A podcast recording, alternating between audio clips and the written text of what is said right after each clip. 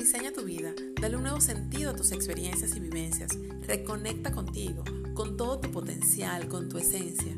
En cada episodio compartiremos anécdotas, reflexiones, tips y herramientas que te ayuden a transformar tu vida, a rediseñarla a tu gusto, usando lo que ya tienes, tomando lo que sí funciona y descartando lo que ya no. Yo soy Andreina Quevedo y esto es Rediseña tu vida.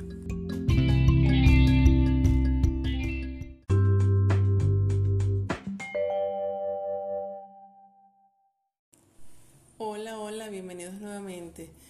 Ya estamos en el cuarto episodio de Rediseña tu vida. Hoy quiero compartir con ustedes un cuestionamiento que se generó en mí hace algunos años cuando mi hijo pequeño me preguntó qué me hacía feliz. Yo no sé si alguna vez alguien o tú mismo o tú mismo te has hecho esa pregunta. Pero cuando ese niño que tenía en aquel momento 5 o 6 años me lo preguntó, para mí fue un llamado de atención. Y no tenía respuesta, ni para él ni para mí, pero fue revelador, porque me hizo reconocer cuán alejada estaba de mí misma. O sea, yo no sabía qué era lo que me hacía feliz. Quizá para saber lo que te hace feliz, necesitas saber qué es la felicidad.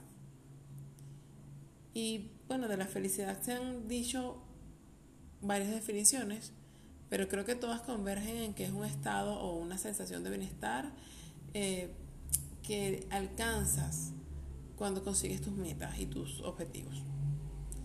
Eh, desde la psicología positiva además se agrega a esta misma definición que también mientras estás trabajando en conseguir tus objetivos, puedes ser feliz. O sea, no, no, no está únicamente supeditada al logro del objetivo. El hecho de estar transitando al logro, a la consecución de los mismos, también te genera felicidad. Pero bueno, más allá de las definiciones, me gustaría preguntarte, ¿qué te hace feliz a ti? ¿Estás siendo feliz? Anteriormente yo pensaba que mi felicidad no era algo importante. Eso me lo, de eso me quería convencer yo.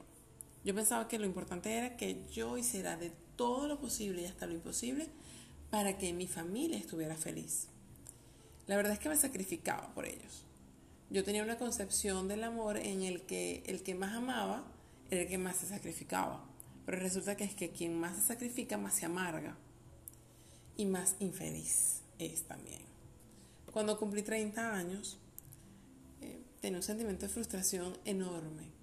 Yo pensaba además que no había logrado las cosas que se supone se tenían que haber logrado a esa edad.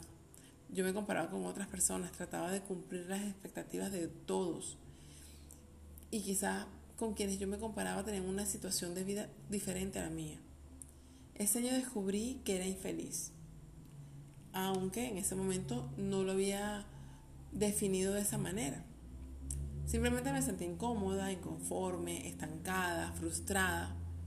A eso además había que sumarle el sentimiento de culpa que yo tenía porque pensaba que si deseaba algo diferente me estaba quejando de la vida que tenía. Pero quizás yo no soy la única que se ha sentido así. Seguramente hay más personas que han pasado por una situación similar y han estado cumpliendo lo que se supone deben cumplir, pero cada vez se alejan más de sus sueños y de lo que los hace felices. Si tú que me estás escuchando te sientes así o conoces a alguien que puede estar sintiéndose así, quiero decirte que esta sensación no tiene que ser definitiva. Tú no eres una persona egoísta si piensas y eliges cumplir tus sueños. Por supuesto, siempre desde lo ecológico, es decir, que lo que tú decidas hacer ni te daña a ti ni daña a otros, sino que al contrario le genere bienestar a ti y a los demás, a los que se ven afectados por tu decisión. A mí a los 30 años, cuando me empecé a sentir incómoda y frustrada, me habría gustado contar con apoyo. Y así me podía haber ahorrado más o menos 5 años de frustración y de sentimiento de culpa y hasta un arrollamiento me hubiese ahorrado. Sin embargo, el hecho de que no tuviese apoyo y que no hubiese nadie dándome recomendaciones y consejos, me permitió descubrir que dentro de mí estaban las respuestas a mis inquietudes. todo estaba dentro de mí. Y comparto en este momento una frase que leí hace tiempo y, y que me parece bien, bien significativa. Y es que tú tienes las respuestas. Escúchate. Así como yo pude descubrir respuestas, las respuestas dentro de mí, tú también tienes dentro de ti las respuestas a tus propias inquietudes. Solo tienes que escucharte.